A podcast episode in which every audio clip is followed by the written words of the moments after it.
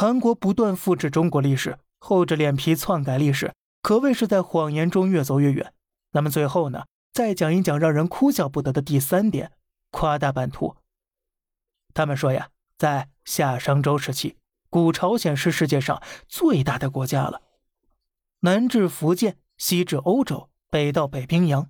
可事实是呢，一三九三年，高丽王臣服于大明。当时朱元璋给的批复原话是：“东夷之号为，为朝鲜之称美，且其来源可以本其名而组之。”意思啊，很简单，你们以后啊，别叫自己高丽了，朝鲜这个名字多好啊，好听好记，历史悠久。你们以后呢，就叫朝鲜吧。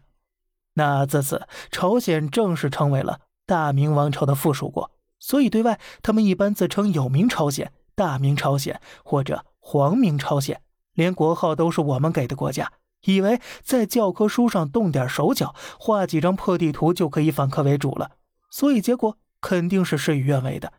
一来我们帮他们记着呢，第二呢，他们的历史记载肯定是会有断代的，因为人为编造必然会导致过度，极其不自然。当然，最重要的一点呢，虚假的历史没有事实支撑啊。就最简单的，当他们满心欢喜的发现一点古代文物时，这仔细一瞧，竟然都是中国汉朝的竹简和玉器，这就很尴尬了。五千多年来的文化认同是根，百年来的苦难是枝叶。我们既有发达的根茎，又有繁茂的枝叶来进行光合作用，所以呀，才可以结出非常甜美的果实。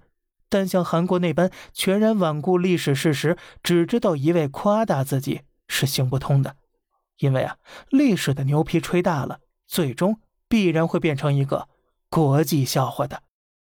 好了，这里是小胖侃大山，每天早上七点与你分享一些这世上发生的事儿，观点来自网络，咱们下期再见，拜拜。